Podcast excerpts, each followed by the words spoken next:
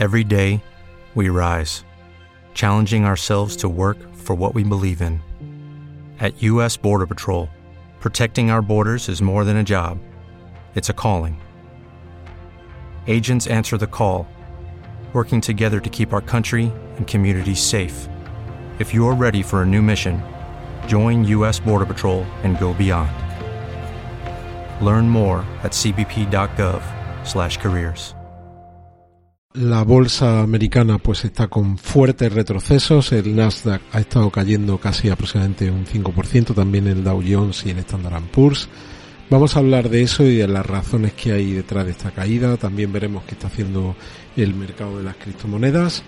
Vamos a hablar de Twitter, vamos a hablar de una plataforma de financiación, un crowdfunding para participar en un proyecto de minería de Bitcoin, vamos a hablar de los de las tierras del metaverso Otherside, hablaremos de Elon Musk y por último de Shiba y su metaverso, así que no te lo pierdas, vamos.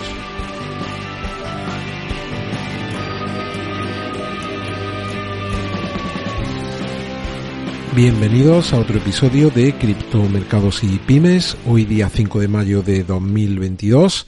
Como siempre te digo, si no estás suscrito al canal, por favor, por favor suscríbete y activa la campana de notificación. También dale a me gusta porque de esa forma me vas a ayudar muchísimo con el posicionamiento. Bien estés viendo el vídeo en YouTube o lo estés escuchando en cualquiera de las plataformas de podcast. Y también si quieres participar en un sorteo de 200 dólares, puedes irte al tweet fijado en la cuenta que es arroba cripto-mercados encontrarás dos enlaces, uno al canal de YouTube de Dynamic Crypto News, al que te tienes que suscribir para participar en este sorteo de los 200 dólares, y otro a la cuenta de Twitter también de Dynamic Crypto News. Muy sencillo, simplemente suscribirte al canal de YouTube y seguir la cuenta oficial de Twitter. Bueno, y vamos a entrar en materia, como decía, pues está siendo muy mal día para los mercados. Aquí en Europa los mercados han terminado con ligero retroceso y han terminado solo el ligero retroceso, pues porque han coincidido muy poco con el arranque de Wall Street. Aquí en Europa el IBEX 35 terminaba cayendo un 0,77, el CAC 40, que es el francés, terminaba cayendo un 0,43, el Eurostock 50 caía un 0,76, pero en Estados Unidos ha arrancado la sesión y las bolsas pues se han precipitado.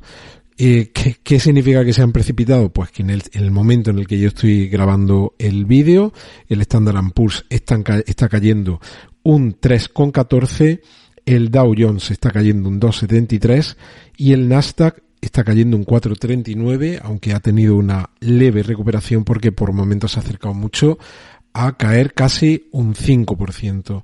Bueno, y esto eh, traigo por aquí un par de artículos, sobre todo este muy muy interesante de Bolsa Manía, que dice que Wall Street se desploma por el miedo al endurecimiento monetario de la Fed.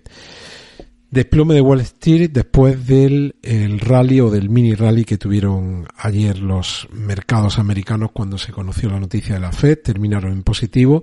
Dice que el rendimiento del bono americano a 10 años se dispara por encima del 3% y sobre todo el gran perjudicado es el sector tecnológico. Dice aquí esta noticia, como yo he comentado en esta intro, que el Nasdaq se hunde cerca del 5%. Ayer, ayer la Reserva Federal subió los tipos de interés 50 puntos básicos y además bueno, la primera, la primera subida, matiza el artículo, de este calibre en 22 años. También recordad que estamos en niveles de inflación que hay que irse más de 40 años hacia atrás para encontrar niveles de inflación similares. Y también importante esto, anticipó más subidas similares en las dos próximas reuniones. Además también confirmó que reduciría el balance de la Reserva Federal a partir de junio. Primero, 47.500 millones de dólares durante tres meses y en 95.000 millones a partir de septiembre. Algunos expertos, aquí se cita uno del banco Rabobank, dicen que estas medidas ya se habían descontado por el mercado, es decir, que las caídas que habíamos tenido, lo que se habían producido fundamentalmente porque el, el mercado esperaba esto que ayer nos encontramos de la Reserva Federal, Y destaca sobre todo este analista, y es interesante contemplarlo, que de momento al menos lo que se ha descartado es una subida de 75 puntos básicos en las próximas reuniones. Es decir, que en lugar de subir 50 como subieron ayer, pues que las próximas reuniones incluso las subidas sean más agresivas. Esto parece que de momento está descartado. Pero por otro lado, el, el, aumento de ayer y los previsibles incrementos de tipo de las próximas semanas lo que hacen es aumentar de forma notable el riesgo de que llegue una recesión a la economía americana. Ese miedo a la recesión es lo que está provocando este desplome en las bolsas que estamos viendo hoy y vamos a ver qué es lo que ocurre en los próximos días. Fijaos cómo dice que desacelerar severamente la economía o empujar la recesión es probablemente, dice el artículo, la única forma de que tiene la Reserva Federal de terminar con la espiral de precios y subidas salariales que se viene produciendo en Estados Unidos. Además, también se hace mención en el artículo a dos hechos más que nosotros lo hemos comentado aquí. Por un lado, la guerra de Ucrania que sigue en curso, de momento no termina.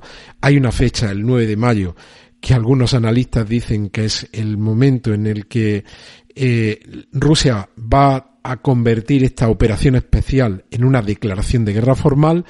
Y por otro lado, hay otros analistas que dicen que quizás lo que veamos a partir del 9 de mayo es una concentración de la actividad militar en la zona este de Ucrania y la reducción de operaciones en el resto del país. Bueno, Estamos muy cerca de ese 9 de mayo, terminaremos saliendo de duda. ¿Te está gustando este episodio?